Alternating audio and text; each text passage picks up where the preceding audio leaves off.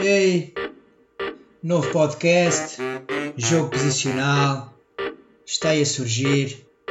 Impossível é não seguir, não há nada igual. É o tal e é o tal. Nova filosofia, dá para ti e inclusive dá até para a tua tia.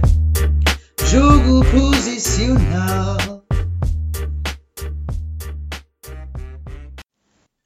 Olá a todos, sejam bem-vindos a mais um episódio de Jogo Posicional. Hoje temos o episódio 4, que é o quinto, porque o primeiro foi o zero.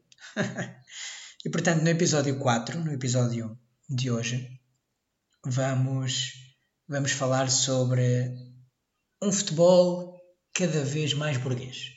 É o tópico, ou será o tópico, do podcast do episódio de hoje mas antes de passarmos ao podcast, responder às perguntas, às perguntas do último, do último episódio. Então, respondendo à questão mais científica, qual, qual a cor do Sol? O Sol é branco. Quem, quem descobriu, bem, descobriu talvez não, não é? Porque o Sol já existia antes de ter existido esta descoberta. Portanto, quem percebeu a verdadeira cor do Sol acabou por ser eh, Isaac Newton, através do prisma e do espectro de cores. Depois, se quiserem saber mais sobre isto, também é uma questão de pesquisarem. Relativamente à pergunta mais futebolística, digamos assim, o que acontece quando, num pontapé de baliza, no nosso pontapé de baliza, o guarda-redes pontapeia a bola e ela entra diretamente na baliza, sem ninguém tocar. O que acontece neste caso é pontapé de canto para a equipa adversária. Questões respondidas, portanto, passemos ao tema de hoje: um futebol cada vez mais burguês. E até rimou, hein?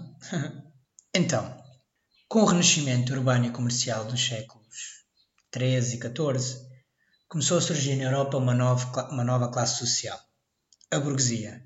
E esta nova classe social procurava o lucro através de atividades comerciais Portanto, começou a existir a troca, mas a troca através da moeda. Portanto, é o aparecimento da moeda em termos de fins comerciais ou de troca de, de matérias ou de materiais na humanidade. E, portanto, dá-se o fim do feudalismo e inicia-se um novo sistema económico, no qual os meios de produção e de distribuição são de propriedade privada e com fins lucrativos. Estamos, portanto, a falar do capitalismo.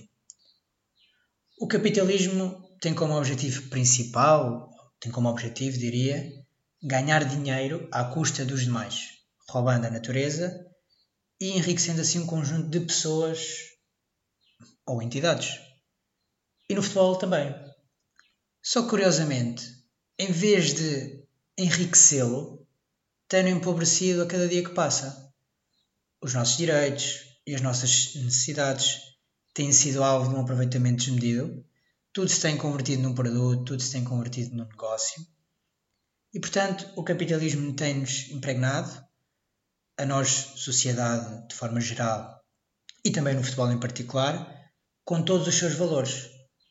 Benefício rápido, ganhar seja como for e ganhar já. E, portanto, o futebol passa a ser cada vez mais mercantil e cujo objetivo principal é o resultadismo puro.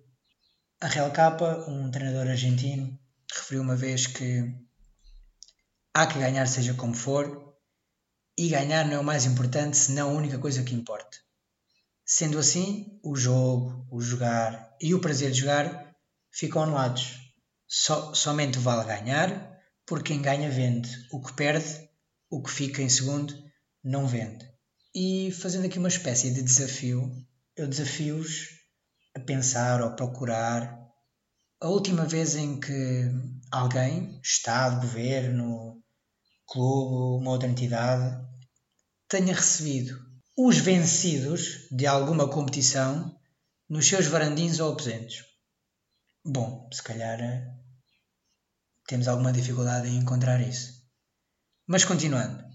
Pouco importa competir, hoje em dia, que, é, que essa é uma das, da essência, uma das essências do desporto, é competir. Jogar bem já não é um objetivo, mas sim uma espécie de enfeite, de, de adorno, tal como acontece com a cultura para o capitalismo. Não é uma, não é uma preocupação, é um enfeite. E, e em termos concretos, se falarmos de futebol, falamos de jogares, ou seja, das formas como as equipas jogam hoje em dia, formas como as equipas jogam, e falamos de jogares hoje em dia, obviamente estou a generalizar, não estou a falar de todas, cada vez mais rudimentares, pouco atrativos, e aqui digo atrativos de acordo com o novo acordo ortográfico e de acordo com o velho acordo ortográfico, porque deixaram de ser atrativos porque deixaram de provocar atração, portanto, escrevi isso com dois Cs e vou manter aqui, porque hoje em dia há pouca atração, e também sem, ou de acordo com o novo acordo ortográfico, porque se tira o C, e portanto tira-se o C, podemos, podemos associar a palavra tratar a atrativo, tratar, e portanto hoje em dia tem-se tratado cada vez pior o espectador, o jogador, o treinador, o desporto, o futebol, mas tem-se menosprezado aquilo que é mais importante no futebol, que é, que é a bola. E portanto a bola, a bola tem sofrido.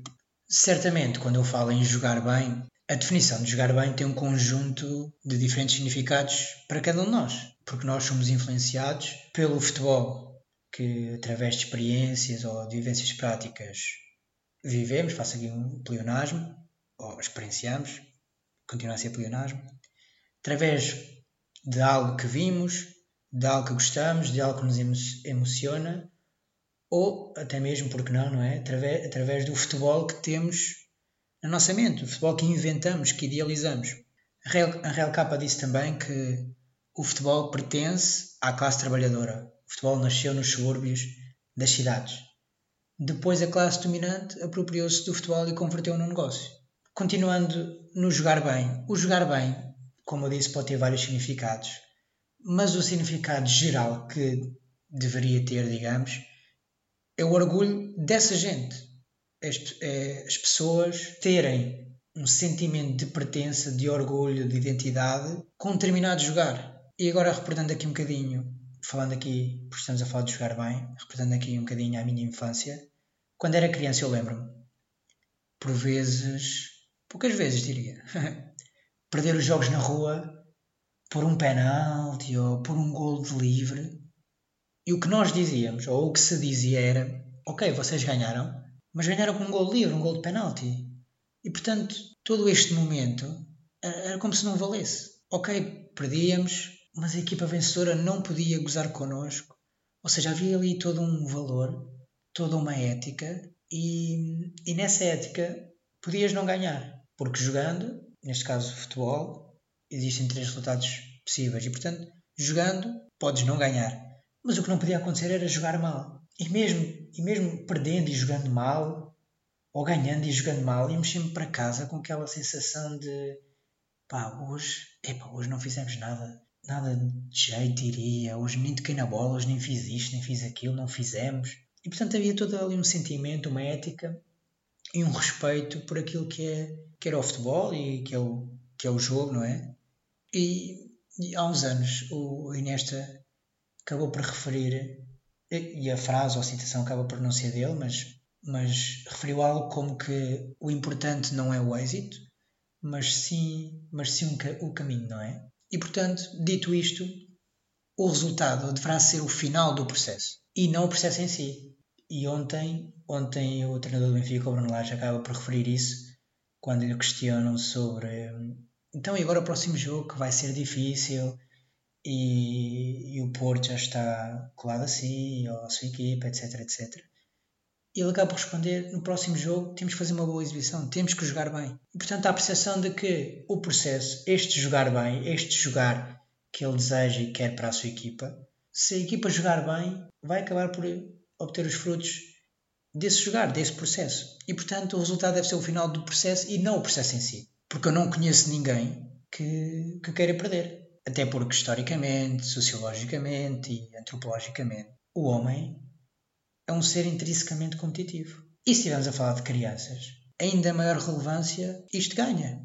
Porque o problema não vai residir na vontade, na maior ou não vontade de vencer ou não. O problema não está aí. O problema está em ensinar ou na forma como se compete e como se ensina a competir. Esse é que é o problema. E também podemos falar não só nas crianças, mas nos adultos. E portanto, concluindo, obviamente que ganhar importa, mas o importante, ou mas é importante, não ganhar de qualquer e toda a forma. Pois Bill Shankly disse: o futebol não é uma questão de vida ou de morte.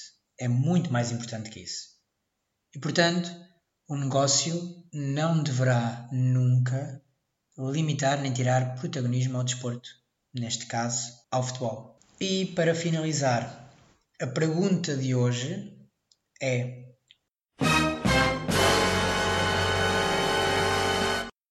Qual o sistema económico que precedeu o feudalismo?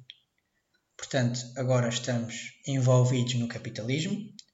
Antes eu referi no início que o feudalismo precedeu o capitalismo e, portanto, qual foi o sistema que precedeu o feudalismo? É a pergunta que deixo, que deixo no ar para vocês. Espero que tenham gostado. Já sabem, episódio 4, que é o quinto, porque o primeiro foi o zero. Façam estrelas, subscrevam, comentem, partilhem com os vossos amigos, com as vossas tias. Já sabem que este podcast até para as vossas tias dá. Obrigado por terem ouvido e este foi o Jogo Posicional. Jogo Posicional.